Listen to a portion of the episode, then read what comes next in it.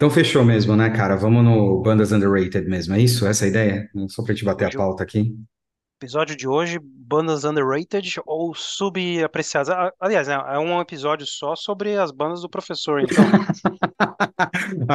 Bandas que o professor ouve, que tem dois ouvintes mensais no É, Spotify, é exatamente. É, o professor es- especialista em achar bandas que tem só dois ouvintes. Ele e mais alguma pessoa. E pior que ele fica bravo quando passa de três, né? Ele acha que ele É, chegou não, tarde. ele não quer que fique comercial.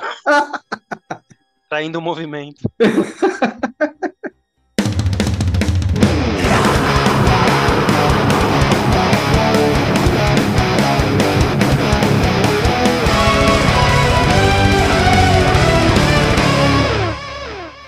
Cinco e trinta e quatro da tarde, Alex, do dia. Puta, que dia é hoje, cara? Acabou o ano já ainda. 3, 3 de dezembro, de cara. dezembro, cara. Que horas são aí na Irlanda hoje, não? Agora.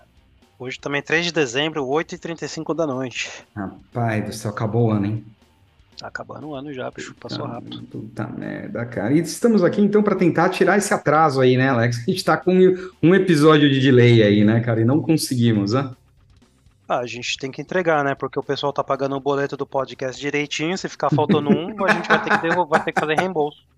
A nossa, o nosso, o nosso, as, fe- as nossas assinaturas recorrentes, o pessoal do OnlyFans, né? Eles vão ficar meio bravos se a gente não. É, tá faltando conteúdo extra lá pra falar nisso, mas a gente vai fazer também. Boa, Vai fazer com boa. as fotos do, do. Vestindo as roupas de yoga do Vaken. Assim. É verdade, Colan, cara. nós dois de Colan. Yoga Metal, cara. Meu sonho é, né? cena. né? né? Cena Meu do sonho. inferno, de, literalmente, né? Meu, meu, ainda vou ir no Vakin com você só para fazer yoga, cara. A gente vai, faz uma sessão de yoga e vamos embora. A gente não fica para ver o show, só faz sessão de yoga. Eu sabia que a gente ia usar essa piada, gente. Duas piadas de abertura aí, ó. Tentamos encaixar, não deu certo no primeiro, É. agora na escalada, não tem problema. Episódio 11 da quarta temporada do Pauleira Cast. A gente tá devendo aí um episódio, mas a gente vai dar um jeito, né, Alex? Agora em dezembro para tentar empatar a conta aí, né, meu? A gente vai, vai dar uma encaixadinha. Muito bom. E vamos falar de bandas subestimadas nesse episódio.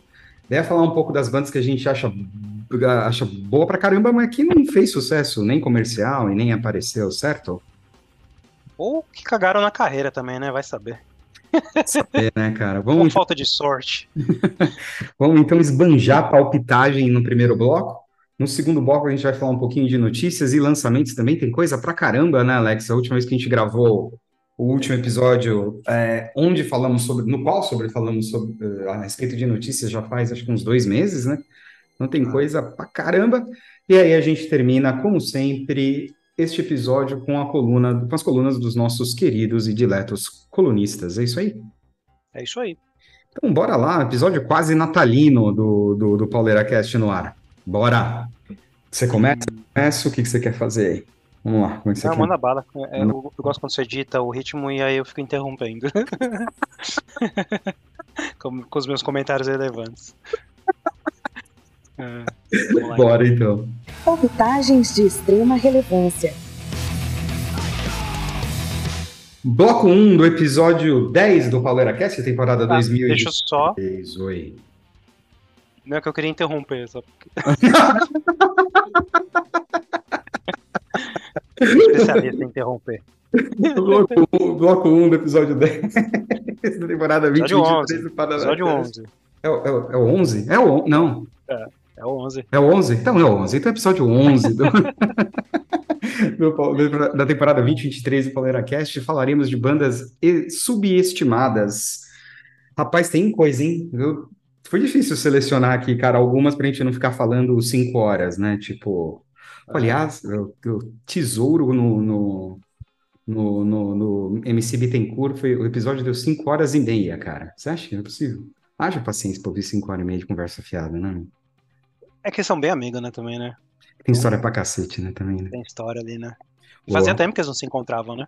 Parece que sim, cara. Parece que sim. Depois a gente comenta mais do tesouro, Com- cara. Comenta no, na parte Não- de notícias. Não se misture com essa gentalha. É. Não Exatamente isso. se envolva com Dave Mustaine, aquela gentalha. Low lives. Você sabe que ele tem, uma, Low lives. ele tem uma guitarra quadrada mesmo, né? O, o Kiko tem, né? Glória, tem, tem. Uma bola quadrada. É. Ai, ai, ai. Zoando a pauta. Bandas, bandas menosprezadas, é assim que a gente traduz? Underrated? Underrated, Melhor, é. subapreciadas. Subapreciadas, eu gosto do subapreciadas, cara. É mais acadêmico, é, bonito. E menosprezadas não é que elas são odiadas por, por, por muitos, é porque são desconhecidas, talvez, né? Ou não mereceram a devida atenção. Exatamente, cara. E para variar, nós vamos começar falando do Fates Warning, né? Ah, não, aí, aí, aí tem um ponto, né? Tipo, é você, ou a gente, a gente pode comentar sobre bandas é, underrated ou criminalmente underrated, que é o caso do Fate Warning, né? É um crime, né, É cara? um crime, Os caras cara. que servi- serviram de influência pra Dream Theater, Blind Guardian, banda de tudo quanto é estilo, mas ele, eles mesmos estão na merda, né? Impressionante. Acabou, né? Ah, acabou, cara. Acabou. Assim, impressionante. Acho que não é a primeira vez que a gente fala. Acho, não, tenho certeza que não é a primeira vez que a gente fala isso, né? É, cara, assim, é um, é um crime os caras não terem conseguido um terço é, da exposição, da fama, da grana que bandas muito piores, mas muito piores mesmo, com- alcançaram, né, cara? É, cara. Meu, Não dá pra entender assim. Mas assim, tem que também tem que entender que não é um som realmente comercial, não é um som pra muitos ouvidos, né? É verdade, cara. Assim, a primeira fase do, do, do, do Warning com John Ark no vocal, eu acho difícil. Assim, uma fase. É, exatamente. Já começou ali que era um puta de um som difícil já pra um monte de gente ouvir. né? Puta, cara, acho que também pelo tom da, tom da voz dele também, né? Enfim, pela, pela marca da voz dele ali, enfim, meio emulando ali um Iron Maiden, meio que não sabendo pra onde Meio ir e tal. Brian Johnson, né? O Meio, sei lá. Sei lá, cara, não sei. A primeira, a primeira, mas tem muita gente muito fã dos primeiros álbuns do, do, do Fates, É. cara, e que, enfim, ele é super cultuado, participa de alguns grupos aí do, do, do Facebook do, de Fate, do Fates, ou mesmo de Prog Metal, o pessoal gosta pra caramba dessa É, fase. eu mas- comprei. Saiu um no YouTube recentemente, um DVD ao vivo que eles eh, reuniram, né? Aquela formação antiga com o John. Ah, sim, sim. Eu comprei, tá, no YouTube pra assistir. E é puta show legal, cara, mas é, puta, é cansativo de ficar aguentando a voz dele por muito tempo, que é um, um- uma tonalidade só, né? Não tem variação, né? Não tem muita melodia, igual pra quem, tá, pra quem gosta do, do Ray Alder, igual a gente gosta, assim, é, é meio difícil de, de engolir. E aí, cara, de fato, do Realder pra frente é uma banda seminal no prog metal, né, cara? Algo que, enfim, não dá pra, não dá pra entender porque que os caras não conseguiram alcançar voos mais altos, né? E aí eles têm discos, né, cara, que daria pra ter um, tem um apelo comercial, tem músicas Sim. com facinho de 4 minutos, daria pra tocar em rádio, naquelas épocas que Sim. se falava de tocar música de heavy metal em, em rádio, que era importante isso, né? Ou Sem tocar na dúvida, MTV, né? sem dúvida, sem Mas dúvida. é tipo Point of View, né? É, Ah, cara, o, pa- HY. o Paralelos é bem comercial, né, cara? Ele é bem radiofônico, né? Ele é Ah. Ele é. um, ele é um álbum bem radiofônico. Tem baladinha, tem as musiquinhas mais, uma pegada um pouco mais hard rock, enfim. É, Cara, e o pior é que caminhou para um ponto aí que de decisão dos caras de fato peidarem fora, né? De cair fora, né? A gente tinha até Você comentado. falou, né? No último disco. Lembra da, da última faixa? Puta, pois é, cara. A última faixa do último disco chama The Last Song, e agora, enfim, pelo que parece, Jaiminho Matheus não quer mais gravar nada de, de, de Fates Warning, né? E, e nas entrevistas que o Ray Alder deu para promover o, o, o, segundo álbum solo, ele foi muito claro na, na conversa, né? Falou assim, ó, tipo, ele não quer mais, agora os motivos é dele, vocês perguntam para ele, então nem nem, nem, nem, estendeu muito a, nem estendeu muito a conversa. Mas sabe o que é legal, cara? De uma certa forma, eles têm material gravados, os dois, para lançar. É, Ah, tá, o negócio está pronto, né? O Ah. negócio está pronto, acho que por estratégia aí da, da do, do rollout aí, da sucessão de lançamentos do Realder, eles priori- ele priorizou o lançamento da, do, do álbum 2 e agora em 2020, provavelmente em 2024 eles colocam esse, esse álbum deles, né? Do, do, do Jim Matthews e do Realder no ar. Ah, Vamos ver, cara, vamos ver, vamos ver. Mas essa é uma das, né, é uma das nossas bandas queridas que ninguém, ninguém de fato dá bola, né, cara? Você pensou em algumas bandas aí pra. A gente- até brincava, lembra? Quando, lá, lá atrás, né? Quando o Fate Warning for tocar no Brasil, tipo, lá uns 20 anos, 25 anos atrás. Quando o Fate Fate Warning for tocar no Brasil, vai ter dois, duas pessoas assistindo o show, né? Eu e você só. Na Mas até que eles têm uma base de fã legal no Brasil, né? É, mais quatro. Talvez mais uns quatro. é. Aqueles caras que a gente encontrou no Overload antes de você mudar pra Irlanda, talvez. É verdade, é. Nossa. Cara, Ai, cara. eu, Você Eu- pensou eu numas tinha bandas aí, numa- né?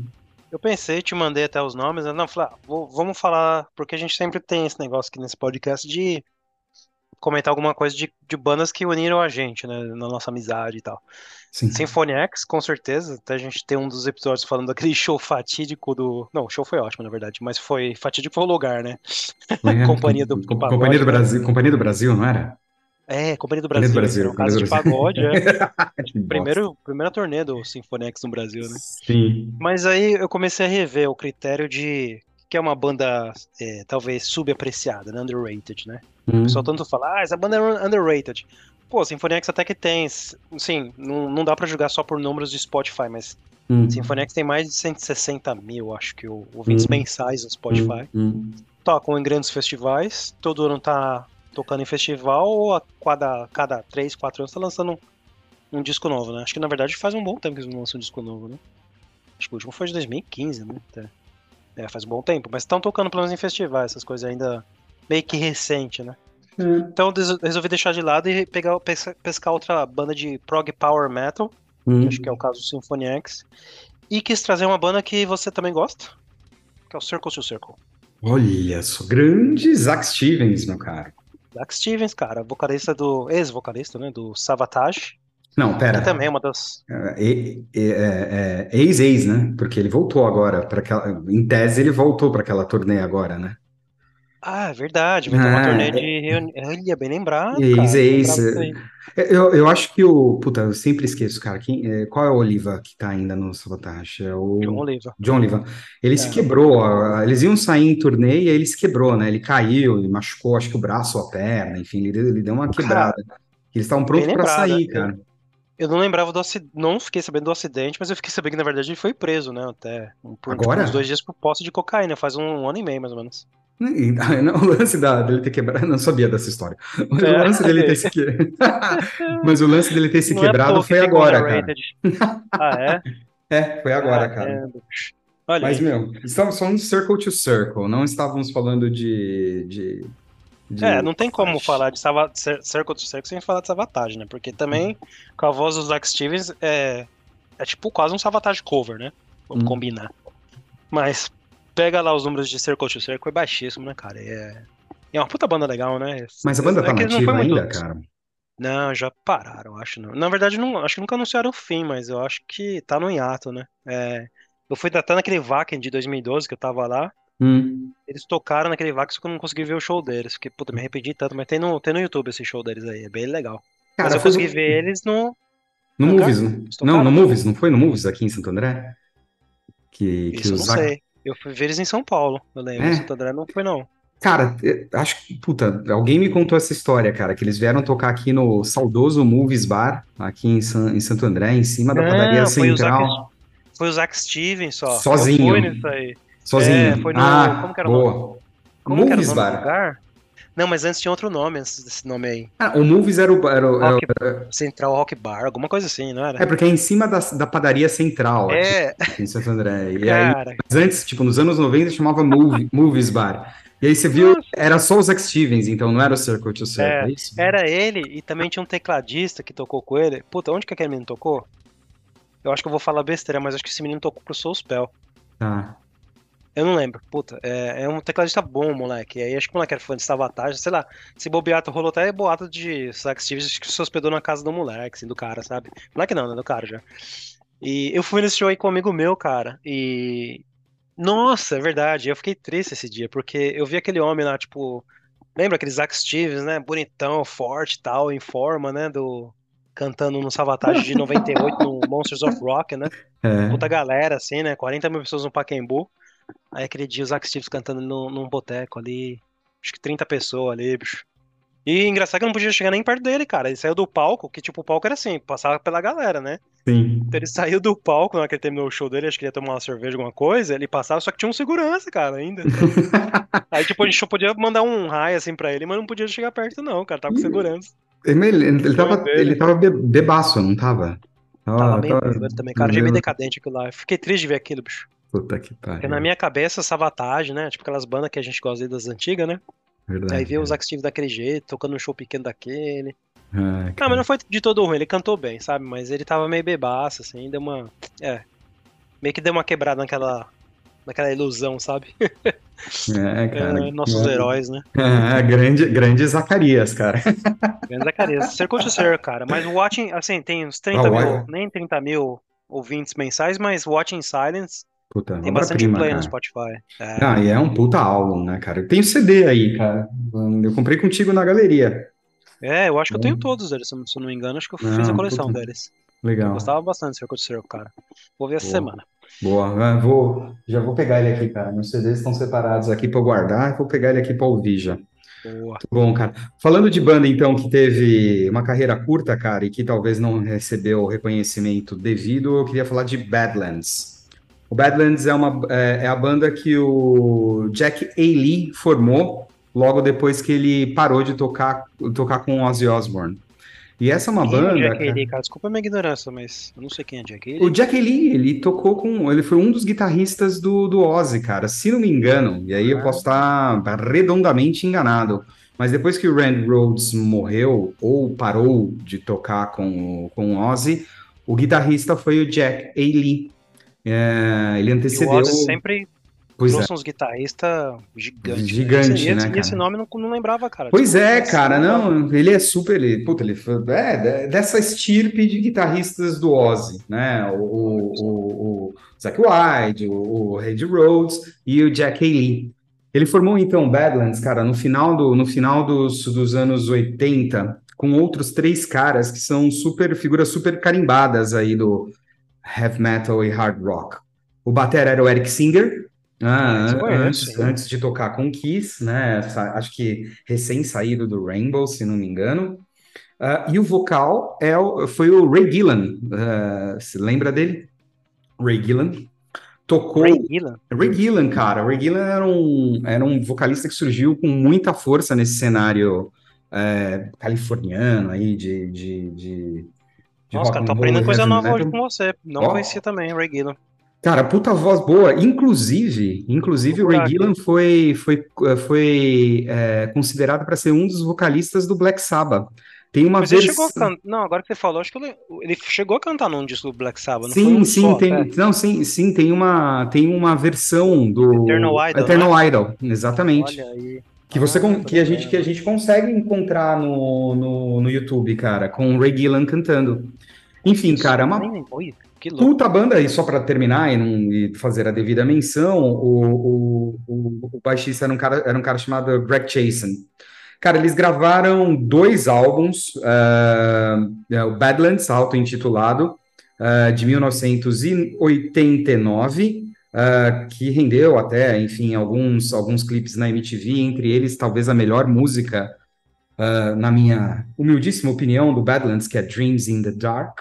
E mais tarde, ah, quando, quando assim que o Eric Singer saiu e foi para o Kiss, em 91 eles gravaram o último e o derradeiro último álbum, Voodoo Highway, de 91.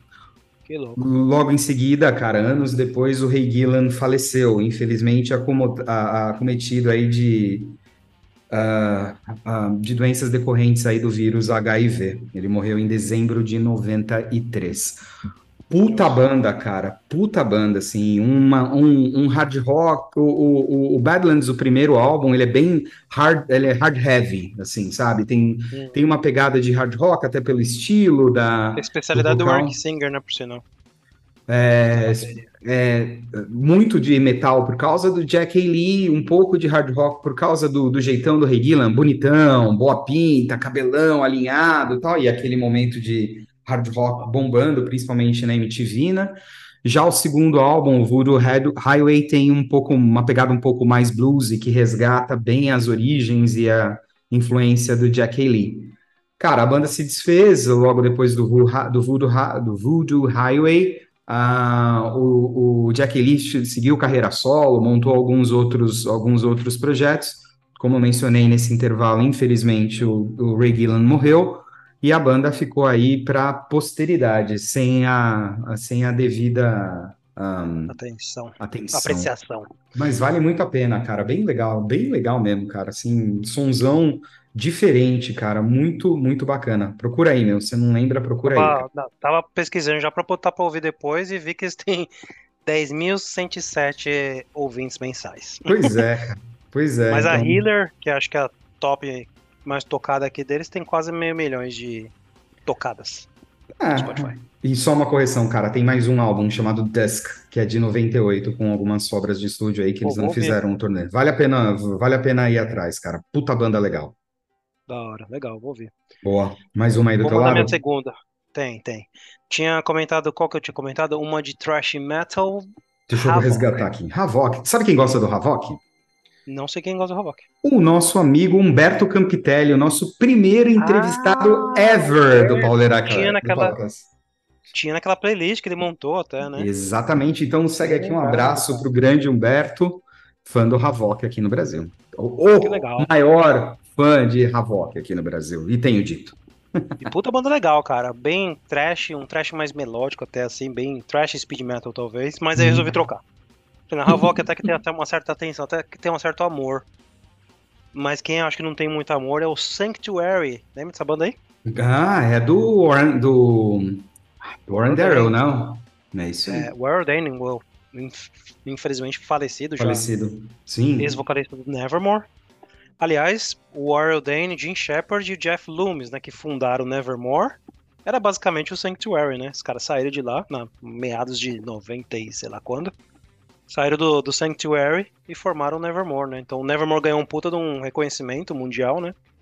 Até hoje, é, muitos fãs, muitos festivais tocados tudo mais, tocaram em grandes festivais tipo Wacken. Mas o Sanctuary ficou aquela banda, né? Aquele jeito. Ficou esquecido. Eles até tentaram resgatar, mais ou menos lá em meados de 2010. E lançaram um disco bem legal. Acho que o nome é The Year The hum. Died, alguma coisa assim com uma capinha bem legal, assim, um solzinho morrendo, assim, triste no fim. E, sei lá, achei que valeu uma menção, porque também pega, tem essa pegada de power trash, é, talvez, é, meio speed às vezes também. E Warrior pra quem tem curiosidade não sabia, que muita gente é fã de Warrior Dane, né? Não no, no, trabalho só dele do, do, Nevermore, mas outras bandas também, o projeto solo dele. Hum. Inclusive com algumas bandas brasileiras, né? Ele, tinha, ele tocava bastante com um grupo, com uma banda brasileira também, né? Ele uhum. vinha fazer turnê por, por, por, pelo Brasil. Yeah, Tem o Sanctuary. Boa. E ele morreu aqui em São Paulo, né? Ele morreu em São Paulo, acho que morreu tava Paulo, né? no hotel, né? Esperando pra gravar com os meninos aí. É, que acho que era pro trabalho solo dele até, se não me engano. Morreu aqui em São Paulo. Puta é. banda legal, né, cara? Assim, eu conheço muito pouco de Sanctuary, cara. Eu lembro de, puta, eu lembro de um clipe é, que tocava bastante no, no, no Fúria, Menção 5 milhões 527 mil 338 de Gastão Moreira nesse, nesse podcast. Mas eu conheço muito pouco de, de, de, de Sanctuary, cara. Agora, Nevermore, a história é diferente, né, cara? Nevermore é muito legal, cara. Puta, é muito legal, cara. Uma, um, chegou a ser uma das minhas bandas favoritas uns, uns anos atrás. Muito bom, cara, muito bom, muito bom.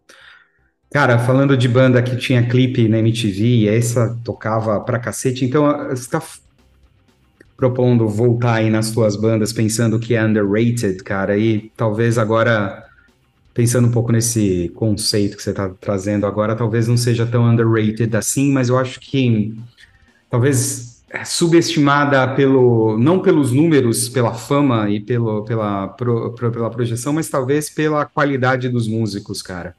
Eu queria falar do Mr. Big, cara. Mr. Big é uma daquelas bandas que, que são vítimas de, de, de, de sucessos radiofônicos, né, cara? Sim, nossa, o Eric Martin, né, cara? Voz... Puta é, que... Eric Martin, né? Eric Martin, Eric Martin. Cara, puta merda. Ele cantou assim. até no Vantage, né?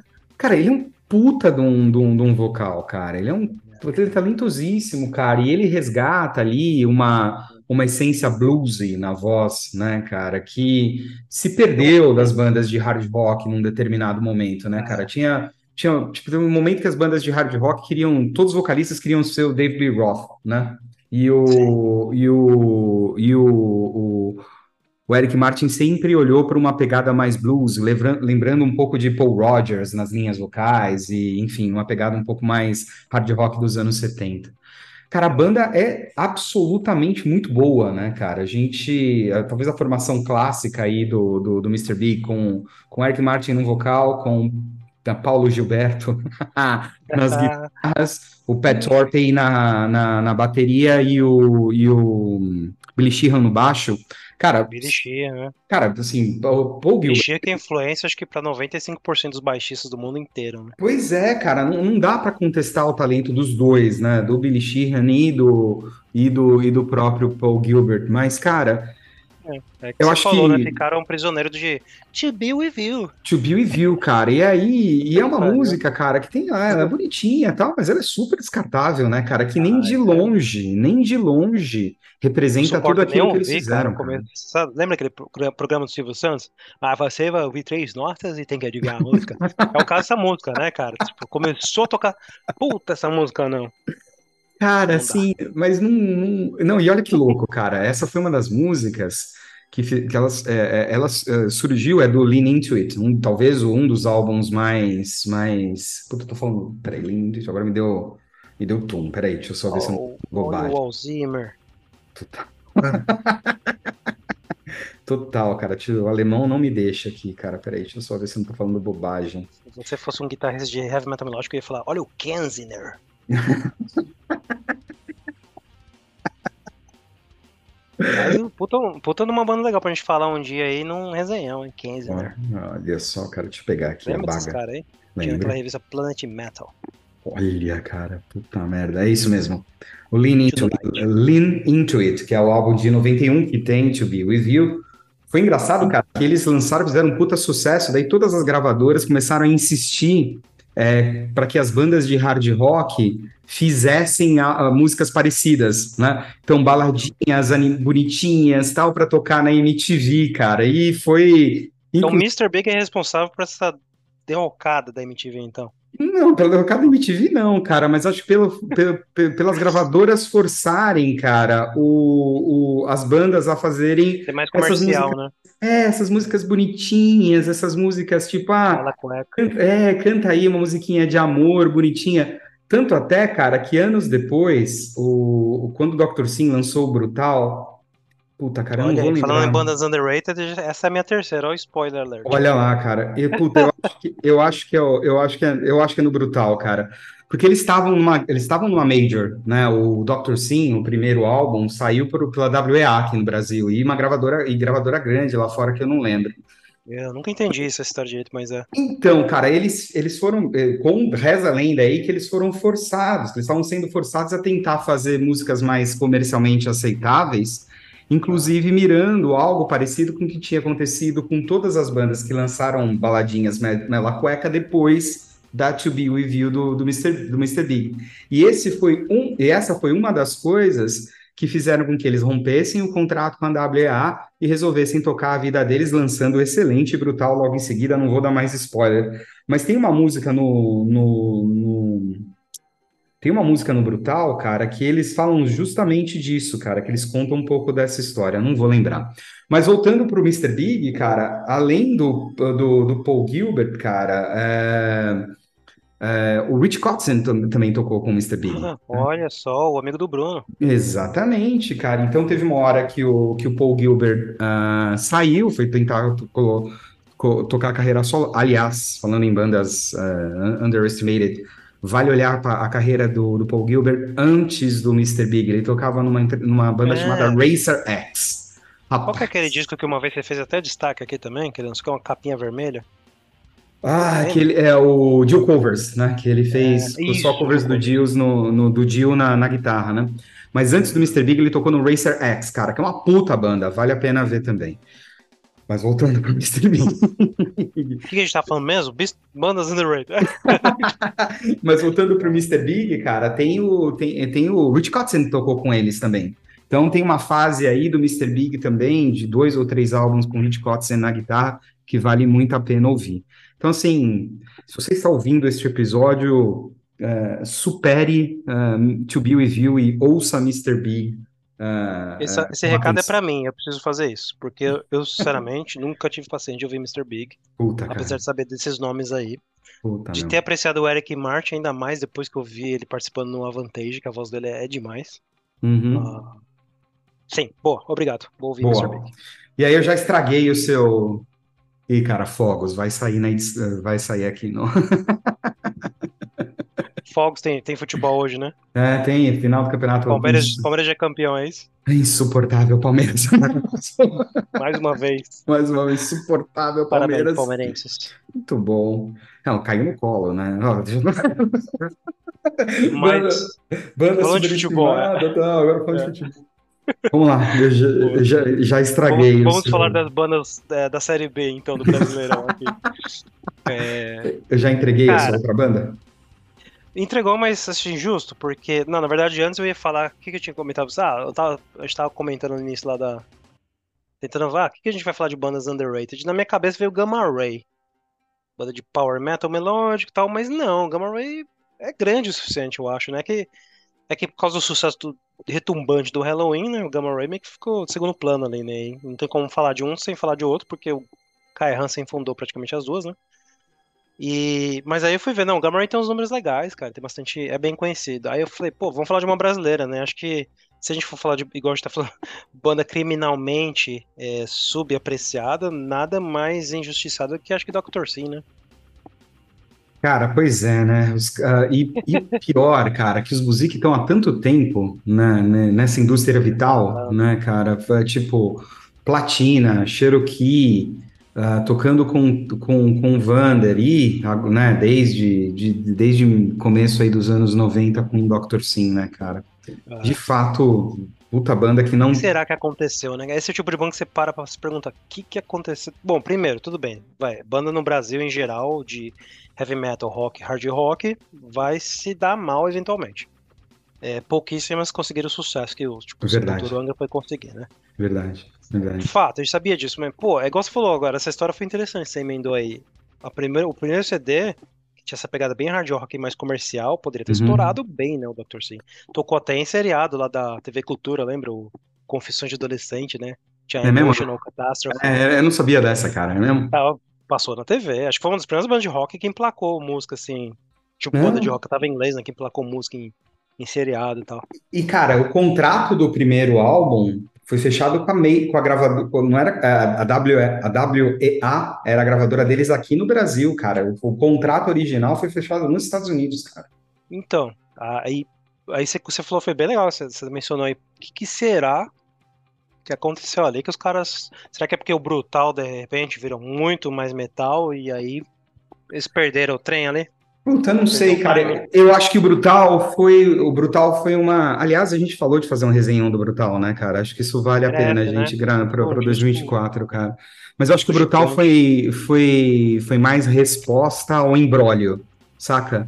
Do que a gravadora estava tentando fazer com que eles se tornassem de fato uma banda um pouco mais comercial, tal, gravando as tais baladinhas, e aí o Brutal veio numa, numa resposta do tipo, esse é o som que a gente quer fazer, né, cara?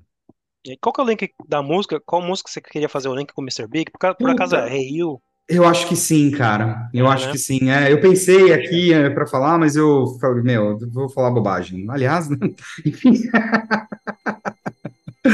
Mas eu acho que é Hey You, cara, porque é. eles falam um pouco disso, né? E eles gravaram em, em, com uma resposta à pressão que eles estavam sentindo para fazer uma música mais comercial, uma música de, de Será mais. Que você arrepende, cara? cara? Perguntando se, se tivesse lançado o então, Dr. Sim, qual que é o nome do primeiro disco mesmo? É, Dr. O... Sim. Dr. Sim mesmo, né? Eu ia falar é. Original Sim, não sei porquê. Não, mas tem uma versão ja japonesa é, do, ah. do, do, do, primeiro álbum que chama Original Sim, não acho. Ah, isso mesmo, é. Uhum. é. Será que se tivesse seguido aquela linha ali, talvez teria estourado naquela época, né? Mas... Pois é, cara. É, era um momento que o mercado estava tava bem afeito, né, a, a esse é. tipo de som, né? Pô, eles, cara, com a Emotional Catastrophe, cara, eu lembro de ver em posições altas do Disque MTV, assim, saca? É. É, mas, era um, mas era um momento ali que, tipo, as posições do, MTV, do Disque MTV eram Guns N' Roses, Nirvana, Alice in Chains, é, Sepultura. Concorrência desleal, né? É, enfim, então, mas eles chegaram a, a, a, fazer algum sucesso, cara, comercial com, com o primeiro álbum. Não ah. sei, cara, eu, puta, eu acho que eu tenho todos os plays aqui do Dr. Sim, cara. Hoje eu ouço Você tem um menos... favorito? Ah, o Brutal. Não desviando muito do assunto? Brutal. Sem, brutal. sem julgar, sem Você dúvida. sabe qual que passou o Brutal pra mim ao longo dos anos? Hum? O Infinity. Que é o terceiro, né? Terceiro ou quarto? É o terceiro, é, acho que é o terceiro. O terceiro, é, o terceiro. Ah, cara. Era mais prog, assim, e tal. É, não sei porquê, mas pra mim ele lembra muito a capa do Test for Echo do Rush. Ah, e foi lançado numa época muito, bem próxima um do outro, né? É verdade, é verdade, cara. Pô, o, o, o, o Incinte alguém de amigo secreto na escola onde eu trabalhava, onde a gente se conheceu, Olha, cara. Que legal. Puta disso legal, cara. Puta legal, cara. Não, ele é muito legal, cara. Mas pra mim o Brutal, ele, ele é fenomenal, ah, cara. É gigante. fenomenal. Mas eu ouvi muito mais o Infinity, por incrível que pareça. só. Ah, Cara, eu não sei, eu acho que é, acho que vem um pouco ao encontro daquilo que você falou de tentar fazer um som que não vende no Brasil, né, cara? E a partir do momento em que as rádios é, dedicadas é, perderam força, né? Pô, a 97 que tocava muito o Dr. Sim, né? Era a rádio do Dr. Sim, é, deixou de, de ser uma, de- deixou de ser uma, falar que nem a minha avó, uma emissora é, de rock and roll em 90, emissora, oi. em 94, né, cara? No final de 94. E daí, cara, eles se mantiveram fiel a um estilo de som que não tem apelo comercial, né, cara? Zero. Bom. É, infelizmente era música que tocava em barzinho de rock and roll, quando ainda existiam os barzinhos de rock and roll, que eu acho que nem tem mais essas coisas também, né? Pois é, cara. Pois Conhece, é. con- consegue adivinhar quantos ouvintes mensais Dr. Sim tem em média No no Spotify? Spotify? Não, É. não sei quanto tem. Nem 18 mil. Então. É. Até é. que é bastante, vamos combinar, né? Porque. É e não é, né? É e não é, né, cara? Eu acho que Eu- qualquer coisa abaixo de 30 mil, pelo menos, já é meio. Puta, merecia mais, né? É, Uma e- merecia muito mais. E aí você pensa, né, naquela, na, na, na, no, na, como é que fala? Anitta? Não, não, no milionário é, fee que o Spotify paga por play pra Ah, nossa, tipo. é, não sei quantas fra- frações de décimos de centavos, né? Pra, É, pra cada ouvida, né? Pra cada Mas, cara, mil ouvidas. Pois é, mas outro dia eu tava ouvindo, não sei exatamente quem falar, é, foi o Ricardo Selig? Não sei. É, as bandas hoje olham para as plataformas de streaming como, como despesa, né? É, de marketing, né? Como mais despesa pra- de, é, de promover. divulgação, de promoção, como esforço de promoção, menos como uma fonte de renda, como era a venda do CD físico até meados aí dos anos 2000. Hum. Porque, cara, eles vão fazer dinheiro no, nos shows, com merchan, com venda né? de item para colecionador, e aí eles conseguem ter ali um valor agregado ali na venda do produto. Enfim, boa. Ou seja, talvez a banda underrated que tem lá 18 mil ouvintes no Spotify seja pior ainda estando com essas figuras, né? Porque se tá ali Exatamente. porque é uma plataforma agora de demonstração do trabalho e talvez o cara ouve a Exatamente. música por 3 segundos e sai, quer dizer nada, né? Exatamente. Eita, Boa. Eita. complicado. Pois é, e a gente, mas a gente continua ouvindo, né, cara? A gente continua A aqui. gente gosta de sofrer. pra ser bem sincero com você, não é justo com as bandas porque Sim. todo mundo precisa de dinheiro pra viver. Mas, cara, hoje eu sou, lógico, mais, ma- mais velho, mais, ma- menos burro, né? Não mais, mais, mais inteligente. Hoje eu tô menos burro, eu acho. Mas uma certa época, quando eu já mais moleque, assim, ouvindo rock, heavy metal, eu não queria que, por exemplo, Halloween, Bloodguard fosse uma banda popular. Eu odiava Ah, tipo, saber que era ah, popular, é. manja. Eu queria ouvir um Não. negócio que era nicho. Eu não É, queria que as é. pessoas fal- viessem pra mim e falassem, nossa, você ouviu Future World? Ah, cara, isso aí. Vai ouvir Titãs e Chororó, cara. tá. Manja, aquela cabeça bem. Não, cabeça é, dura, cara. assim. Não, mas é um Aí pouco hoje- da. Oi, fala, Ah. fala. Não, e hoje é mega popular algumas bandas. é, Metallica, 24 milhões de ouvintes no Spotify. Então, cara, mas, é, é- mas você lembra bem do, da história do, da história do, do Black Album, né? O quanto Sim. que, tipo, pro Truzão, o, o Black É. Album foi assim, uma, Metallica quebrou isso aí, né? uma blasfêmia. Cara, hoje o É. Metallica é uma. é, a gente já falou bastante de Metallica lá no episódio dedicado ao, ao 72 Seasons. Mas assim, cara, meu, qualquer um conhece Metallica hoje, cara. Assim. Por alguma razão é a maior banda de metal do mundo. Então, pois é, cara, aí é uma questão, Quebraram essas coisas. é uma É. questão, é uma questão de escolhas dos caras. É. Bom, muito bom. Tem mais alguma banda aí, cara? Não, eu escolhi três. Tem, ah, né, igual você falou no começo do, do episódio aqui, né? Se a gente for Pois falar é. de banda que a gente gosta underrated, nossa, vai, Nossa, com, vai nossa. cinco horas de, de amplifica. Exatamente. Então, enfim, se você lembra de alguma banda underrated, que nem eu e nem o Alex, a gente comentou aqui neste episódio, manda fax, né? Ou publica no, no grupo do Orkut, o que mais dá pra Por fazer, falar em cara? ferramentas underrated, né? E, e podcasts underrated, né? Fala, comenta aqui no nosso podcast. Aqui não amplifica. Eu digo, Pol- Polercast. Puta, tem notícia pra cacete pra gente falar, né, cara? Precisa, precisa fazer uma vinheta, pedir pro o Júlio, Júlio, né? Júlio, é. fazer uma, uma vinheta só de plantão. Pra gente não ter, não ter que usar aquela do plantão da Globo de novo. É, tomar um strike aí da, da Globo, talvez, do Boninho. Boa, boa. Cara, a gente ficou, como eu falei na escalada, né? A gente ficou acho que uns dois meses sem gravar notícias, né? Então acumulou um pouco das coisas, então acho que dá pra gente ser breve em algumas coisas, só pra gente poder palpitar, né, cara? É, acumulou, mas na verdade das últimas poucas semanas, né? Porque Também teve muita coisa, rolando, né? Boa, É. bom, vamos lá. Final de ano, não, fechando, fechando, fechando bem interessante pro mundo do metal e do rock and roll. Muito bom. Cara, acho que a gente não podia passar ileso e, e deixar de falar de, da volta de Mike Portnoy pro Dream Theater. Puta, cara, fazia muito tempo que eu não me arrepiava de ter visto uma notícia de rock, assim, pra falar a verdade. E até te Cara. mandei, né? Falei, cara, olha que. E o mais engraçado é que você sabe que eu não tô nas redes sociais, né? Não, não, não consigo mais, né? Tenho paciência. Hum. Eu recebi por e-mail, né? tipo, eu te mandei um print do e-mail. Portnoy de volta pro Dream Theater. Eu Falei, puta merda, que legal. E pior que eu achei fake a hora que você mandou. Eu falei, cara, isso é verdade. É, na hora você falou, não, não é possível. É, aí depois você foi ver, acho que no Instagram já em seguida já tava lá. Sim, sim. Cara, Ah, cara. falei, ah, tava, tava ensaiado já isso aí também, né? Puta, meu, não, pois é, né? Eu acho que desde quando ele, quando, quando eles gravaram o terceiro, acho, álbum do Liquid Tension, Ah, depois o, o Portnoy gravou as baterias pro, pro Terminal Velocity, que é o, o, o álbum solo do Petrucci, cara, tava na cara, né? Tava na Ah. cara, né? Aí ele ele assistindo o apareceu. show lá, fazendo selfie com, até com o Labroca. né? Labroca, o é, é, é. Que meu amigo de longa data aqui, ó. Estamos tirando foto junto com o canadense aqui. Ah, Tá, tudo, tá tudo bem. pois é, meu. Mas, cara, e aí? O que você, que que você acha, feliz, eu tô cara? feliz. Não, eu tô feliz, cara. Ah, pois é. Fico, fico meio entristecido pelo Mandini, mas acho que o Mandini sabia que entrar no Dream Theater substituindo Portnoy um dia dá nisso. E assim, eu não tenho essa raiva que a galera tem do Mandini, pra falar a verdade, que ele puta no baterista, né, cara? Ele é, é sensacional. Não foi muito. Alguns discos que ele, que ele lançou Uhum. com o Dream Theater, não. Definitivamente passa longe dos Sim. meus favoritos. Mas ele fez um trabalho legal lá, eu acho. Mas, pô, é, é Portnoy voltando pro Dream Theater, é Bruce Dixon Não. voltando pra Iron Maiden, manja. Ah, total, é nessa, nesse mesmo patamar pra mim. Ah, não, total. Assim, acho que.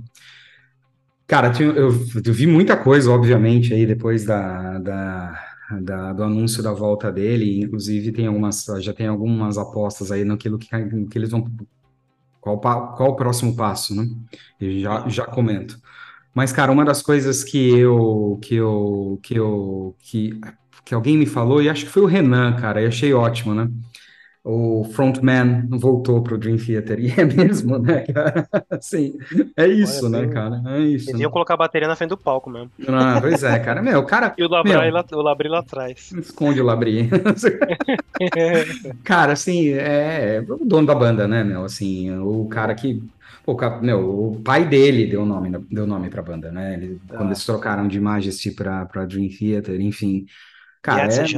Né, os caras, meu, até, enfim, o cara é o dono da banda e tal, e aquilo que a gente falou, né, cara? E aqui, vamos fazer um disclaimer antes, né? Nada contra, qualquer um siga o que quiser, mas tava faltando testosterona no, Sim, no, no, não, no. Theater, né, cara? E por mais, por mais técnico, perfeito, profissional que o Mangini, o Mangini seja, cara, Não, tinha uma paixão ali que não tava acontecendo, né, cara? Não tava não, acontecendo. o carisma do Portnoy, né, cara? Você consegue sentir ouvindo, você é. não precisa nem ver ele tocando. Você ouvindo, Pois você é. fala, pô, o cara que toca por amor Pois é, mesmo. assim. pois é. Não que o Mandini cara- não toque por amor mesmo, mas é você falou, é o feeling, né? Ele, É. ele adiciona o feeling no. no E quer queira, quer não, é o cara metal da banda, né? É o cara É, que gosta de metal, o cara que gosta de rock e tal, enfim, então acho que isso é, isso vai ter, vai dar uma revigorada no som da banda que tava precisando mesmo. E aí já começa as palpitagens, cara. Não sei o quanto você ouviu, mas tem uma forte aí, né? Que eles vão gravar o, o Metrópolis parte, parte 3, né? Eu ouvi isso aí, tá. Eu não sei. Será que precisa, cara? Assim. Puta, cara, eu acho que não, mas comercialmente é, uma puta estratégia, né, cara? Ainda mais falando da questão É. não de venda de álbum ou mais de ou mais de, de, de streaming, enfim, até mesmo porque o Portnoy é super crítico com, com a história das com a história das plataformas de streaming. Mas você imagina, caramba lá o CEO do Spotify, né? você imagina um, um ah, puta, como é o nome mesmo do festival que eles lançaram no ano passado? O Dream Theater? É, Ah, cara, eles deram, batizaram aí o nome do, do, de um festival, cara, até que eles tocaram com Davin Townsend, Davin Townsend, a banda Davin Townsend abrindo. Enfim, mas você imagina um esquema An Evening with Dream Theater, eles tocando os, da Metrópolis, o Sins e o terceiro álbum, eventualmente, numa, na mesma Pô, noite, cara. Aí, de Bom. Arrepios, desde a notícia do, do, do Portnoy voltando pro Dream Theater, quando você falando isso aí, me deu arrepio de novo. Hum, Pois é. Se um bagulho desse? Já trucaram o Portnoy a respeito disso, ele, ele deu uma desviada no assunto, falando que talvez esse, que essa, que eles não descartam, mas essa seria uma opção muito óbvia, que ele está querendo voltar a entender o que é compor com a banda depois de 13 anos separado, blá blá blá blá blá, mas obviamente, né, cara, já tem um apelo aí. Esperemos, cara. Eles entram em estúdio no começo do ano que vem, vamos ver qual o caminho que essa nova empreitada vai dar. Bom, Ah, bom. tenho certeza que qualquer coisa que eles mandarem eu vou gostar. Ah, Com o Portnoy na bateria. ah, Eu sou sou fanboy do Portnoy, cara, então não tem não tem muito que não tem muito que falar. Outra notícia legal, cara, que acho que é legal a gente comentar, que tem a ver com uma reunião, pero no mucho, mas é uma reunião também, é a tour que o Sammy Hagar anunciou para tocar só Van Halen, cara, a partir do verão do ano que vem nos Estados Unidos, uma bandinha de apoio bem mais ou menos, cara. É, o Michael Anthony, como sempre, né, fiel escudeiro e levando aí em É, frente com Anthony, o baixista, né? Exatamente, levando em frente o legado aí de tudo aquilo que eles construíram no Van Halen. O É. baterista é nada mais, nada menos que Jason Bonham. E o Cacete. guitarrista é Joey Satriani. Nossa. Então, eles, é, é, eles é, é o Chicken Foot, né? Sem o Chad Smith É. na batera, mas com o Joe Bonham na, na batera.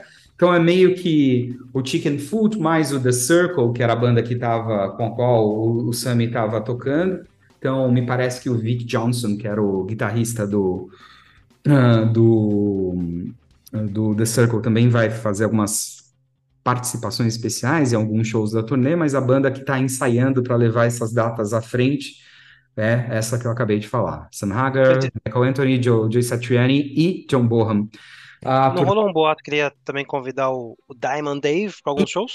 Então, pois é, a turnê chama The Best of All Worlds, então a ideia é que eles façam ali uma, um mix da carreira solo do, do, do, do Sammy Hagar, até algumas coisas de Montrose, lá de trás, com a era Van Hagar, né, com a era do Sammy Hagar no Van, no Van, no Van, no Van Halen.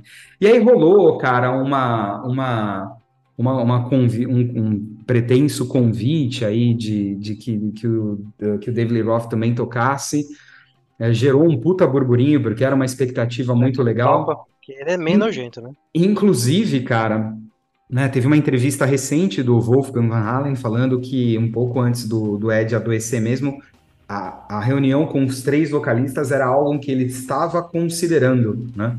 De ter Ah, precisa de Gary Sharon? Não precisava. enfim, não, era lá atrás, né? Lá atrás, antes do Ed morrer, e aí, enfim, então acho que um É. pouco nesse, nesse frisson aí, nessa vibe, a declaração do, do Sammy apareceu, deu uma agitada, fez um buzz aí. Mas dias depois já foi desmentido, assim, tipo, ah, não, ele pode vir, eu tocar uma, uma ou duas músicas tal. Convenhamos, né? O David Lee Roth não tá cantando absolutamente nada, cara. É um... Aí, não sei se ele melhorou como um ser humano, mas ele, ele teve as épocas dele também, que ele foi um nojento, né? Aliás, ali, né, cara, nenhum, nin- ninguém é muito flor que se cheire ali, né, cara? Não tem. Não é uma Ah, banda. o Sammy não é Hagar uma tem uma história com- que até que é legal, né? Pois é, que é um, cara. mais- um ser humano mais convivível, né? É, mas ali não, não era fácil, não. Mas enfim, cara, Legal. Já começaram a vender, já tem data sold out nos Estados Unidos, bem turnê de verão ano, o ano passado, o ano que vem, desculpa. E eles foram no Howard Stern, que é aquele radialista, enfim, é, bem famoso nos Estados Unidos, foi inclusive jurado aí desses The Voice da vida no, lá, na, lá na gringa. Ele tem um programa semanal que é transmitido também na, no YouTube. E eles tocaram ali cinco ou seis sons, cara. Right Now, Best of Both Worlds e mais alguma, mais uma, uma outra música lá. Dá pra, dá pra ver bem no YouTube. Legal. Expectativas altas, cara, porque assim, o, o Semi viria para o Brasil em março de 2020, né? É, foi cancelado Nossa, em virtude é. da pandemia. Eu, eu, eu, já tinha comprado o ingresso, tudo, inclusive porque talvez era a única, era a única chance que eu tinha de chegar o mais perto possível de Van Halen ao vivo, né? É. E vamos ver, cara. Vamos ver aí. Você prefere o Sammy Hagar do que o David, né? Sim, sim. Eu, e eu só acho que um dos poucos, cara. Assim, eu gosto muito mais do, do Van Hager do que. Do que Boa. Legal. E... Boa notícia. Boa notícia, cara. E, e, não, e vamos falar do tesouro também, né, cara? Que a gente já tinha até prometido, né? Tesouro e sua guitarra quadrada. O que, que aconteceu? Puta, meu, é, sei lá. Só um minutinho, peraí, que tá, tá, tá ligando. Só atender o telefone aqui rapidinho. Alô, Rafael? Paulera Cast não amplifica? Não, não, não. Obrigado. Não, valeu, cara. Não, tamo de boa aqui. Tá bom? Valeu, tchau, tchau. Desculpa, era o. Sou convidando de novo aqui. O mais legal é que a gente não tem imagem nesse podcast e eu fazendo mímica de colocando o telefone no rosto. Aqui. Pois é, eu não entendi isso, mas. um dia a gente mostra a nossa cara, ou não. Acho melhor não. O que, que aconteceu com o Kiko? Puta, cara, sei lá, essa história dele ter saído do Megadeth, o que eu achei mais engraçado, cara, que assim. Que falar, brother, que ele tava estendendo o afastamento, se ele já tinha decidido que ele ia cair fora. Mas qual que é a notícia? A notícia é que ele de fato saiu do. Saiu, cara, assim, foi é. assim, acho que hoje é dia... Foi uma história meio mal contada no começo, né, tipo, precisou voltar para socorrer alguém da família, sei lá. Pois é, cara, tinha uma... Quando ele, né? quando ele ainda em 2023 se afastou e, e, e, e treinou um cara, um guitarrista finlandês, para porque o Kiko tá morando na Finlândia, eu nem sabia disso, cara. É, na Finlândia. Ele ficou ele... um tempo acho que em Los Angeles, mas ele tem a família na Finlândia, né? a filha...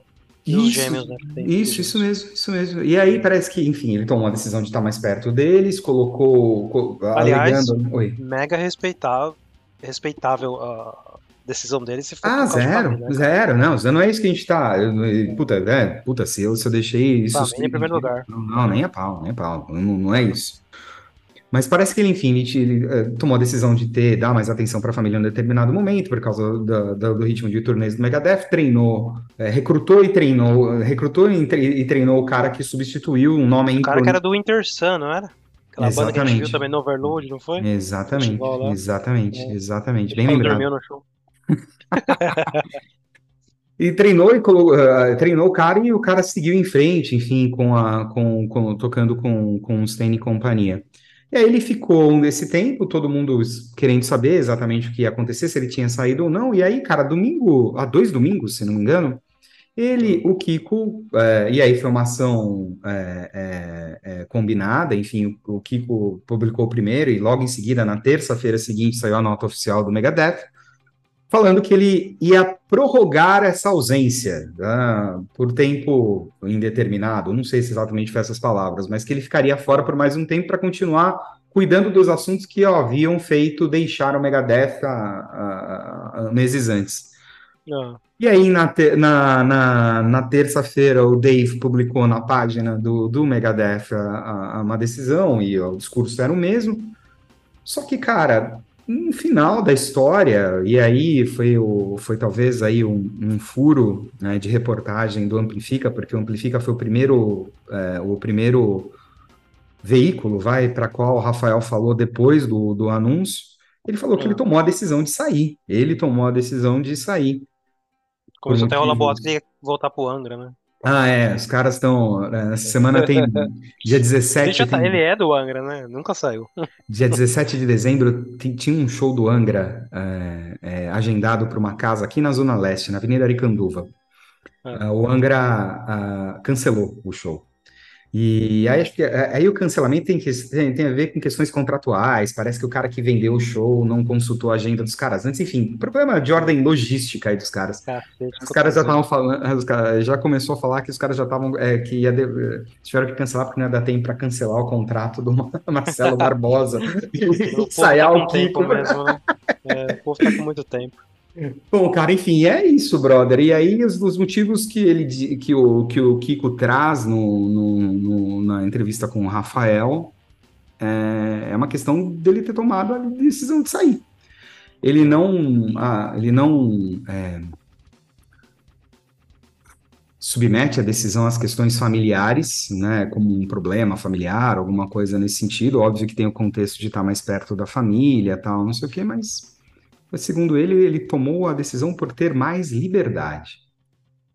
Cara, fato é que o Megadeth pra ele, não só pra ele, mas pro, até pro Dirk também, né? Que é um baterista que eu admiro pra cacete, que era do Soul York, uma das favoritaças, né? Hum? Cara, o Megadeth é uma puta de um outlet legal pra você ganhar dinheiro e fazer nome. Mas só isso, porque pra música mesmo, pra esses caras aí, bicho. Você viu o Dirk ensaiando as músicas? Já viu o Dirk ensaiando as músicas do Megadeth? Já. Cara, se você falar, não, bicho, toca agora com o dedão do pé só aí, vai. Ele toca. Sabe? e o Kiko acho que é a mesma coisa, né, cara? Deve se sentir limitado, pra... apesar dele ter participado em processo de composição, ter gravado com dois discos, né? Ganhou É. Grammy até, né?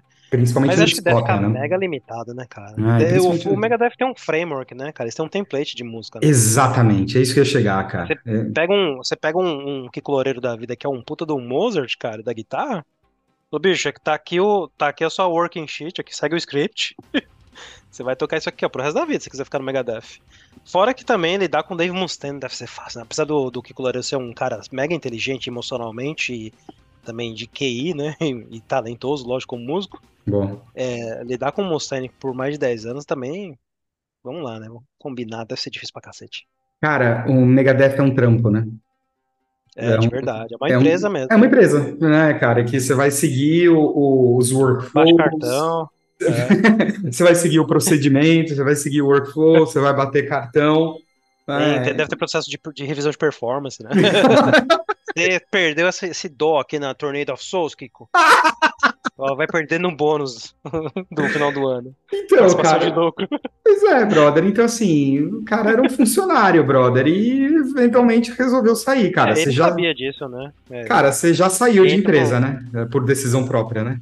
sim. é, Eu também, é então é isso, cara. Nossa, assim, acho que os caras ficam fazendo um, um, um- um carnaval aí, cara, mas na real, na real, né?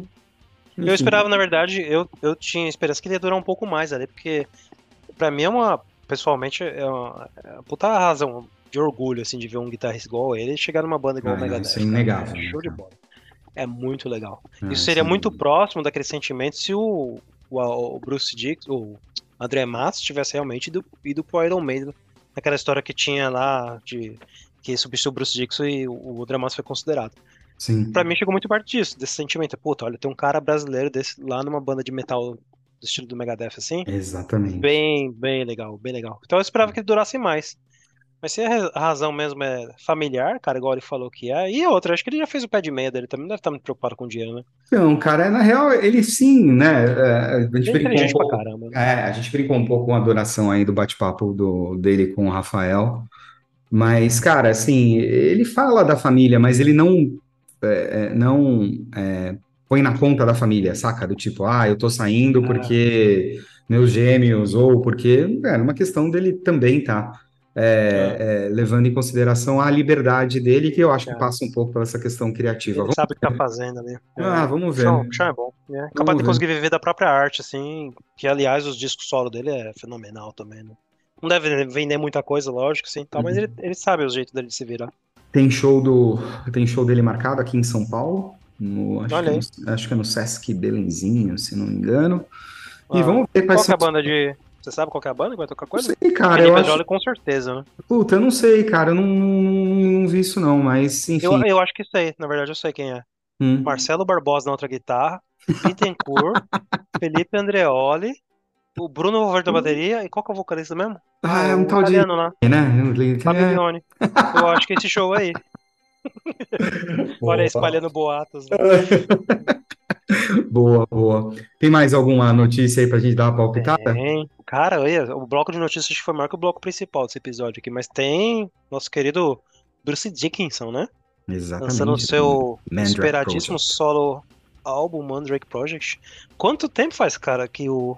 Desde 2005, né? O O, solo dele. ah, o Tyrion of Souls é de 2005, né? E na real, o Tyrion of Souls é uma, é uma sobra, né? É. De- de- É uma do- sobra do Chemical Wedding, né? Né? É. Aquela mesma pegada das artes do William Blake e tal, né? Sim, sim, sim.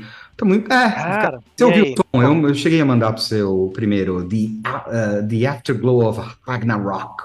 Ouvi, ouvi umas três, quatro vezes. Demorei um pouquinho pra pegar, falar a verdade, assim, pra digerir. Mas, é, eu achei legal. Assim, nada que é super, né? Pois é, eu tava esperando um som mais impactante, cara, porque É, não sei, não sei, achei, a achei o proposta som é legal desse, proposta desse legal, projeto, né? É. É. O nome, pra, ser sincero, o nome eu acho meio brega, assim. Mandrake Project, tipo. Pois é, vamos- mas tem todo Lembra muito coisa de Mr. M, assim, coisa de mágico, sabe? Ah, Mas a Mr. proposta é legal, né? A proposta é legal, cara, porque é um con- quadrinhos, né? é, é um conceito. Inclusive, ele estava aqui em São Paulo na CCXP agora, né, cara, na Ah, é verdade. É. Foi fazer. E o que, que ele foi fazer? Foi dar palestra ou foi. Foi dar palestra, Divulgar o- cara. Foi dar palestra, cara, mas ele tava afim de divulgar ali o, o, o CD, mas acho que não rolou muito, né? O pessoal não deixou. Não, acho que nem sabia que tava, devia estar pra lançar um disco, né? Ah, não, que que é isso, e aí, cara? como que você tá, cara? Você tá bom? Ah, não, tô legal. Inclusive, olha, é, saiu a estreia mundial do meu clipe.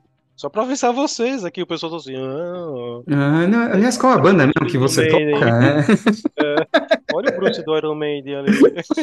Não, pessoal, mas desculpa, só vou falar de novo aqui, só pra falar, ó, tem um CD novo pra sair meu, solo, né? Ah, Ah, nossa, Metal God. Cara, Ah, mas foi, Deus. foi legal, porque Tá bom. eles colocaram alguns itens aqui na CCXP exclusivos, cara. É uma, uma edição, acho que do single, física do single, com um, um teaser da. Na verdade, um teaser não, com uma prequel, né, do clipe, né, que conta a que história, o conceito, o começo da história. ah, an- do que acontece antes do clipe, que eu achei bem breguinha, assim, mas de qualquer Pera, forma, é, cara, Ele fez isso na CCXP, que é um Sim. evento geek, né? exatamente. E, Exatamente. na, e você falou que ele lançou um single, lá, tipo uma, uma mídia física, CD. Sim, sim. A- eu, eu fico imaginando, a molecada, quando deve ter visto aquilo lá, falou: Que Ah, que é isso aqui? É, Pai, que que é esse negócio? só velho barbado, Indiana. cara. Que que é esse... É só. Ah, entendi. Só velho barbado. As crianças, esse evento não é pra criança, né? Não, só velho barbado, cara. Mas enfim, ele lançou, É. cara, aí uma mídia física, tal, uma camiseta exclusiva, cara, é, para o evento e tal. Foi legal, cara. Foi Ah. legal, foi legal. Ele Aguardemos tá aí, a- sempre no Brasil, né, cara? Acho que até quando a gente não sabe, ele tá no Brasil, se bobear. aguardemos aí a, a- o lançamento do álbum em janeiro, se não me engano. É, e aí a Março, turnê. acho, né? Março? Acho que é em março. É. Verdade, o é próximo single é em janeiro, o lançamento do, do, do Tá. Play como um todo é março. Tô ansioso, cara, porque a gente tem uma turnê, opinião né? bem, bem, bem underrated, né? Como a gente tava falando, e impopular, né? Underrated e menosprezada, a nossa opinião, né? Qual Exatamente. que é a nossa opinião? Você fala porque eu não quero ser linchado Eu- online. Eu vou falar bem baixinho, para que a gente poste e saia correndo. É isso e não vai dar Vou mais aumentar o som na edição depois. Os CDs solo do Bruce Dickinson são melhores que os últimos álbuns do Iron Maiden. E eu concordo. Vamos ver, aguardemos aí. Muito bom. Falamos de lançar. Fechamos as, as notícias tem mais alguma coisa aí, cara? não, agora acabou, né? Teve Agora bastante. acabou, né? Nossa, acumulou, tava no buffer. Boa. Vamos de lançamento? Você vai de lançamento porque eu ouvi um lançamento e não estudei, né? Não- Pô, mas, não- mas, mas mas eu vou comenta, mencionar. mas comenta um pouco, comenta um Vamos pouco. falar, é. Então agora, agora é a vinhetinha.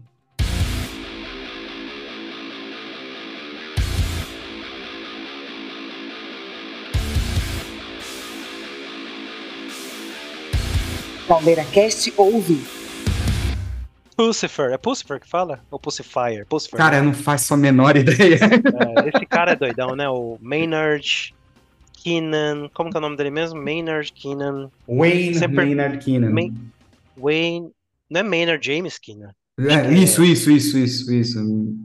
O Maynard James, James Ele. Keenan. Puta, vai, vai ter fã de Tu me cancelando. Cancelando. Peraí, deixa eu procurar aqui, cara. Peraí.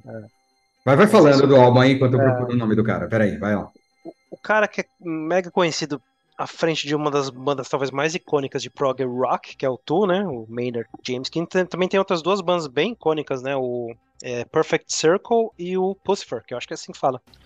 Eu tava vendo o disco novo do Pucifer, cara, porque eu, eu comecei a gostar muito de Tu depois de um show que eu fui em Dublin, né? Até falei com você do ano passado, né?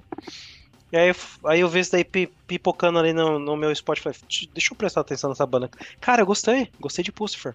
E eu não lembro nem o nome do último disco, porque eu, é igual eu falei, tô começando a entrar agora né, nesse, nesse mundo mais bizarro do, do Maynard.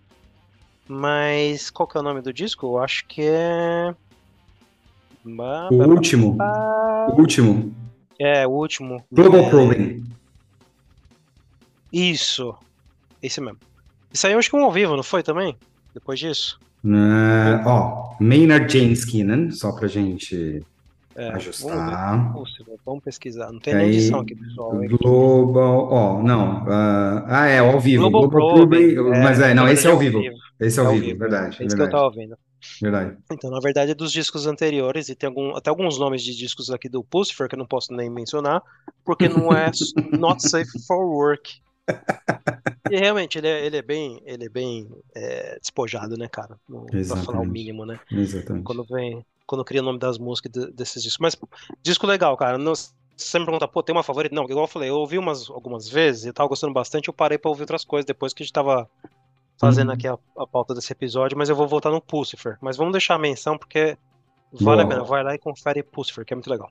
Boa, se você não conhece a banda, eu acho que o que ah, um CD que eu recomendo, que eu acho bem legal mesmo, é o Money Shot de 2015. Puta CD, puta som legal, cara. Puta som Eu até te legal. perguntei se você gostava, você falou, não, gosto mesmo. E acho que eu tinha comentado aqui, mandar uma recomendação, vou ouvir. Não, Money Shot. Money Shot de 2015. Tem do- dois sons, três sons ali que eu acho demais, cara. Galileu, que abre o, que abre o CD. Uma, uma, uma- uma- um som chamado The Remedy, que pra mim é a melhor música do álbum. E tem uma música que chama The Artonist, que o, o refrão é What's the Matter, Divas? Ah, Beavis and Butthead. Exatamente. What's the Matter, Divas? Vale a pena, cara. É um puta som Money legal, Shot cara. or Reload, o nome completo do disco, né? É, não, na verdade esse é, uma, esse é um remix, é uma, é um uma remixagem. O álbum original é Money Shot no 2015. Ah, olha aí, legal. Pô, Boa, vale, vale ouvir, cara. Boa.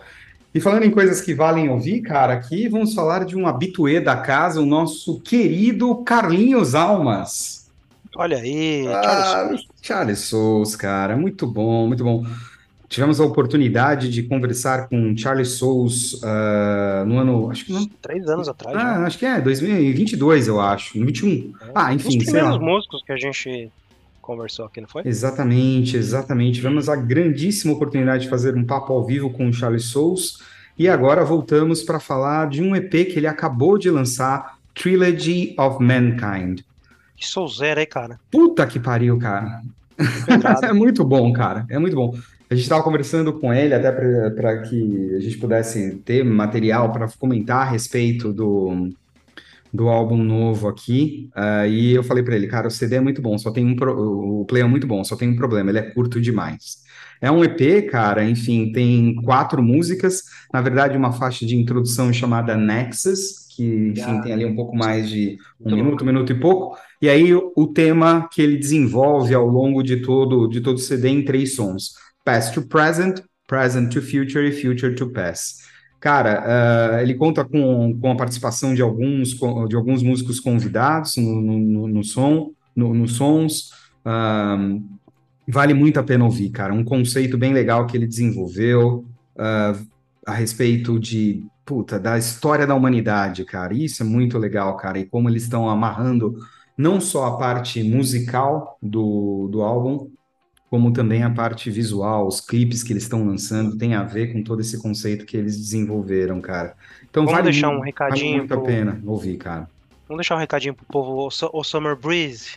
Chama aí o Charles Souls, cara. Puta merda. Porque estão trazendo umas bandas nacional, tá bem legal, né? Essas Tá bem legal, tá agora. bem legal, cara. Tá bem Pô, legal. esse é um cara que merecia estar ali, viu? Pois é, né? Como, como a gente tava falando, né? Era tipo, é de um. É de um. Puta, a gente falou do, de uma banda que ele deveria estar tocando, cara, desses metal óperas, ah, não era Ah, o Arion. Pois é, né? Daí pra frente, né, cara? Daí pra frente. Aliás, Muito- deixar um abraço pra ele, porque ele deixou um comentário pra gente num um dos vídeos do YouTube, lá no nosso- num dos nossos episódios do podcast que vai pro YouTube. Ele comentou lá, então tá acompanhando a gente, valeu. Muito legal. Vale, recomendamos demais o novo EP de Charles Souls, Trilogy of Mankind. Está disponível em todas as plataformas de streaming, tem os, os videoclipes no, que eles já lançaram no, no YouTube. Muito legal, um dos músicos de primeiríssima qualidade do prog metal nacional. Olha aí, maravilha. É isso aí. Muito bom, é, é isso aí, meu. É isso aí. Boa. Manda notícias aí pra gente, se vocês querem que a gente com- com- comente e cornete alguma coisa, e também lançamentos, não deixaremos de falar de lançamentos ainda este ano.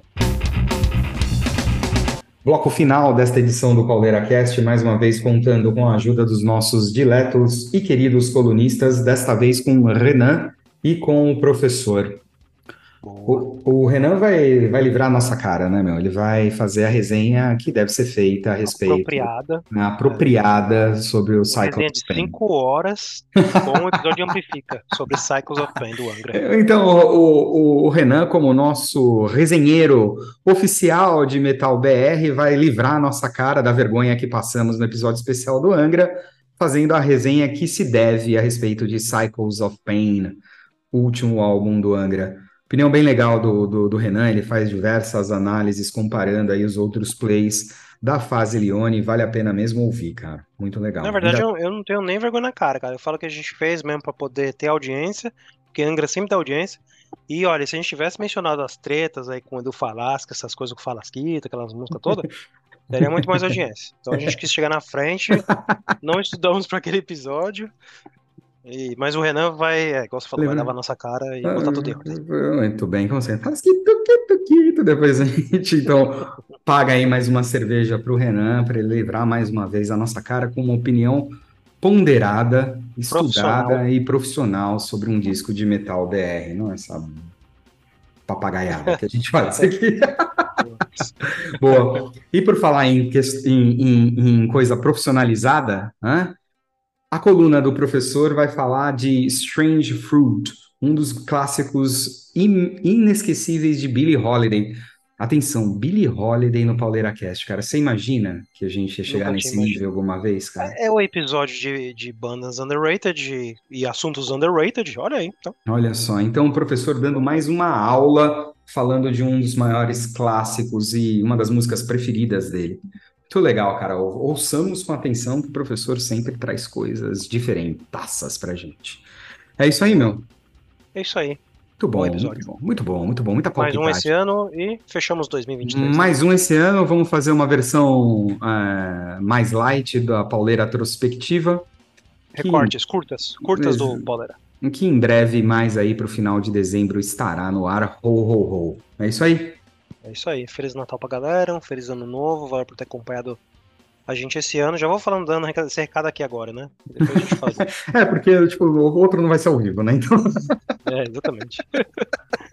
muito bom, muito bom. Legal, então agu- aguardem aí mais para o final do mês aí a nossa retrospectiva 2023 com os destaques do ano sobre a re- os destaques do ano de heavy metal e rock and roll com a nossa humildíssima opinião e palpitagens de extrema relevância como sempre.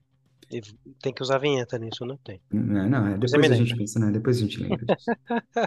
Abraços. Fronteira Metal. Olá pessoal, tudo bem com vocês? Aqui é o Renan e sejam bem-vindos ao Fronteira Metal. E para a coluna de hoje, eu tenho que trazer um assunto que eu não posso deixar de falar, que é aquele assunto que está aí mexendo com o cenário do heavy metal nacional, principalmente, que foi o lançamento do álbum Cycles of Pain do Angra. O Eric e o Alex, eles já fizeram um episódio especial falando sobre a opinião deles sobre esse lançamento, também trazendo algumas curiosidades. O episódio ficou bastante interessante, inclusive, eu recomendo que vocês escutem. Mas agora é a minha vez aqui de dar a minha opinião como um grande fã de Angra e principalmente fã do estilo que eles tocam, né? Que é aquele estilo que transita entre o power e o prog metal. E como eu sei que esse assunto ele gera muita polêmica, eu quero deixar bem claro que eu estou trazendo aqui a minha opinião. E para já começar as polêmicas, eu já vou começar falando que esse álbum ele é o melhor álbum do Angra. Sim, o melhor álbum do Angra, da fase Leone, é claro. O Cycles of Pain ele é o décimo álbum de estúdio lançado pelo Angra e ele foi lançado também numa data bem emblemática, que foi o dia 3 de novembro, que é a data no qual o seu álbum de estreia, o Angels Cry, completou 30 anos de idade.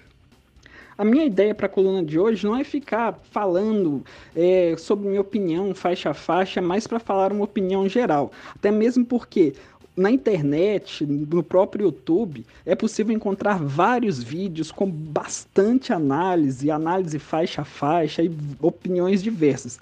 Então, assim como várias pessoas já fizeram, agora eu vou trazer aqui para vocês a minha humilde opinião. E como eu já disse, esse para mim é o melhor álbum da fase do Leone. Eu, eu considero que o Angra atingiu a sua maturidade nessa fase neste álbum. Porque o Secret Garden, para mim, eles estavam ali se redescobrindo.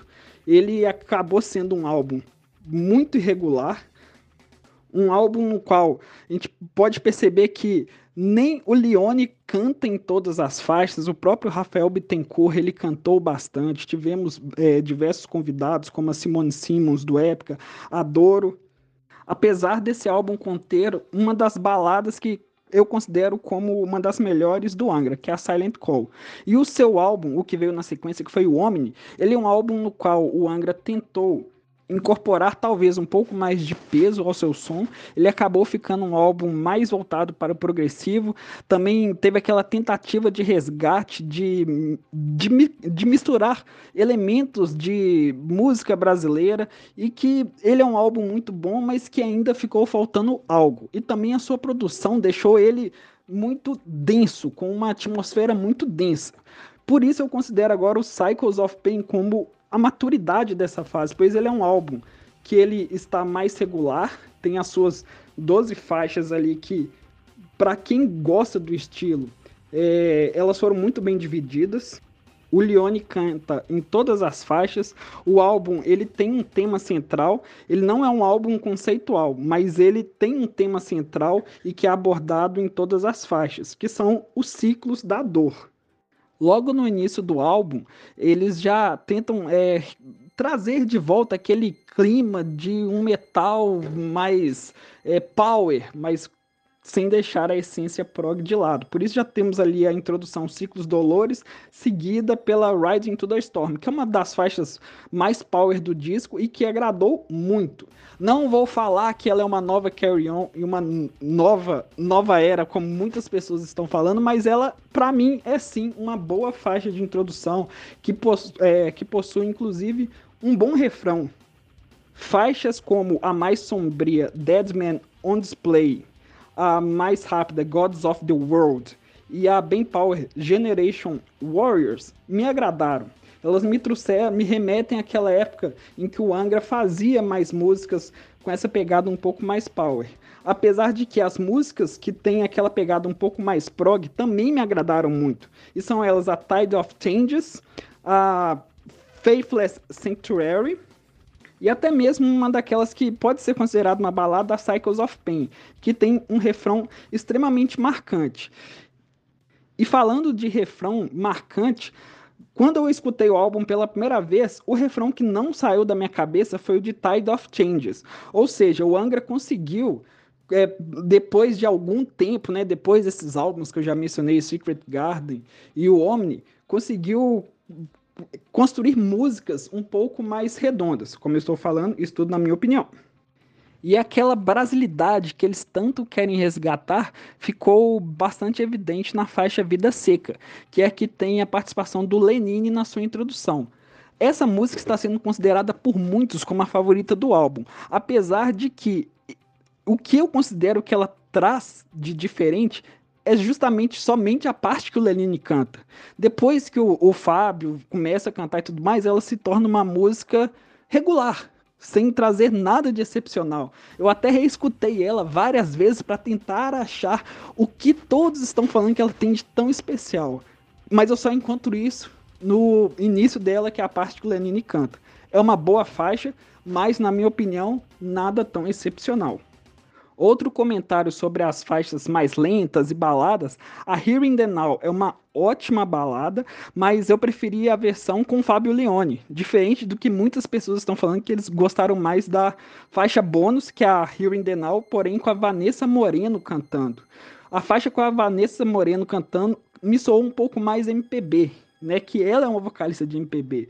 Então, eu prefiro a, a versão com Leone. E a Tears of Blood que é a, a versão que está no álbum, que é aquela versão mais teatral com a Amanda Somerville, ela me agradou muito também.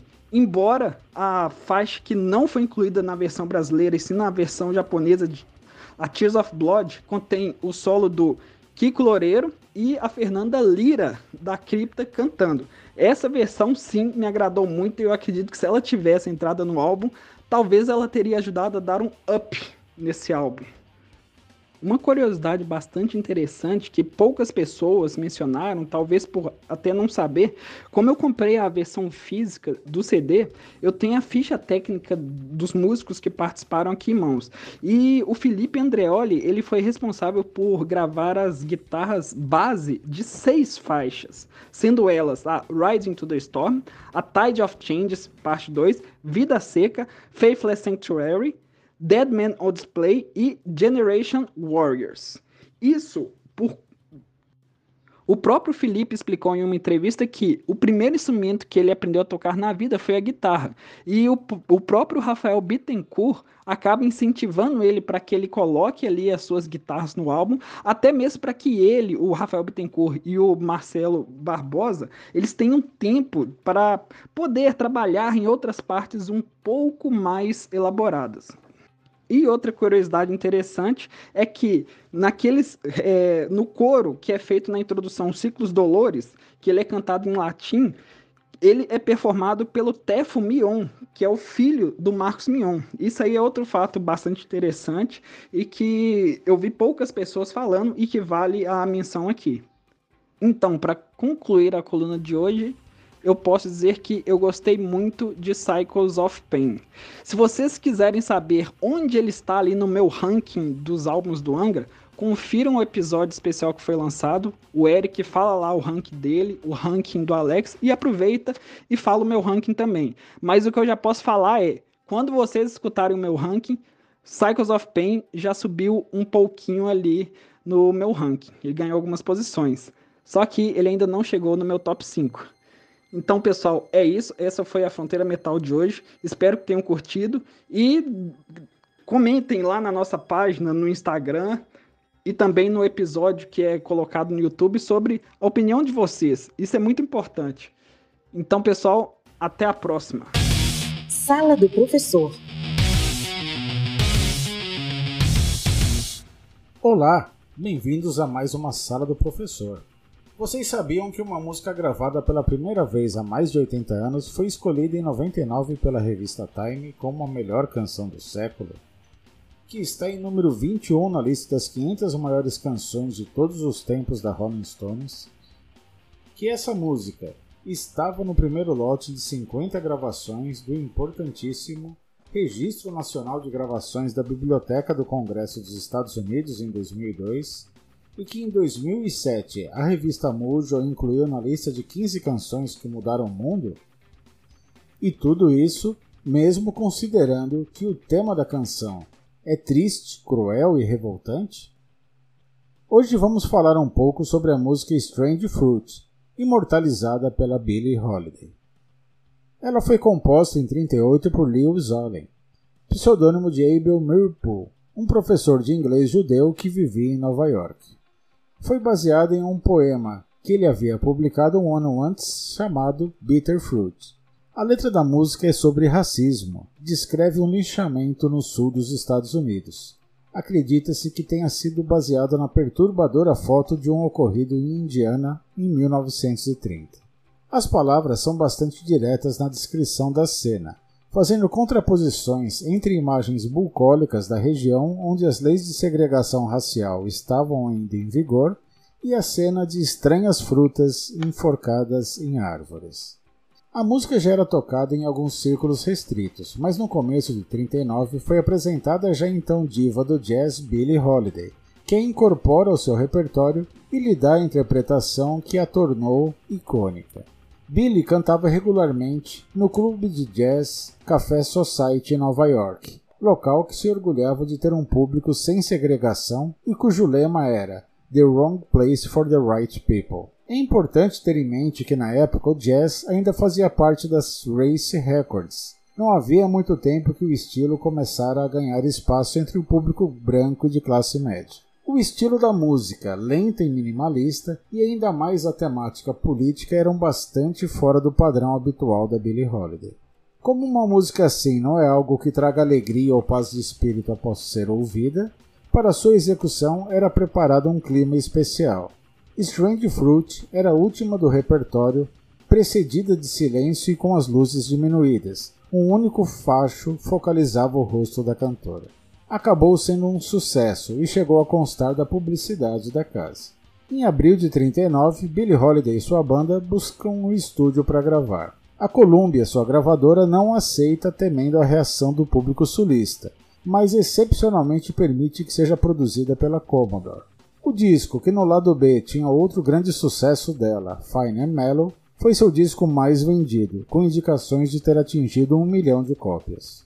Uma curiosidade é que o minuto inicial de introdução do piano, que adicionou mais uma camada de comoção, foi uma improvisação do pianista Sonny White a pedido do produtor, que achou a música muito curta. Além da original de 39, Billy gravou mais uma versão de estúdio para Commodore em 44, duas ao vivo nos anos 40, outra de estúdio em 56 e uma para televisão em 59 meses antes de falecer após uma vida difícil de pobreza, segregação, violência doméstica, prisão, abuso de drogas e álcool. Ela tinha então 44 anos. Até o final de sua vida, Strange Fruit praticamente é parte da identidade artística de Billie Holiday. Depois houve outras versões. Na década de 40, Josh White também a gravou e interpretou ao vivo. A minha favorita é a da Nina Simone dos anos 60, que tem trechos ampliados pelo Kanye West. Temos na lista também Didi Bridgewater, Yubi Ford, Betty Lavette, René Marie, Betty Hart Joey Bonamassa, Sting, Annie Lennox, Tori Amos e a Silks and the Benches. A aula de hoje foi sobre como a música pode ser um testemunho artístico da tragédia humana, e décadas depois do seu lançamento continuar inspirando artistas e ativistas. Hoje eu não toquei nenhum trechinho, porque essa é uma canção para se ouvir inteira. Três minutos imortais da história da música. Um abraço e até a próxima Sala do Professor.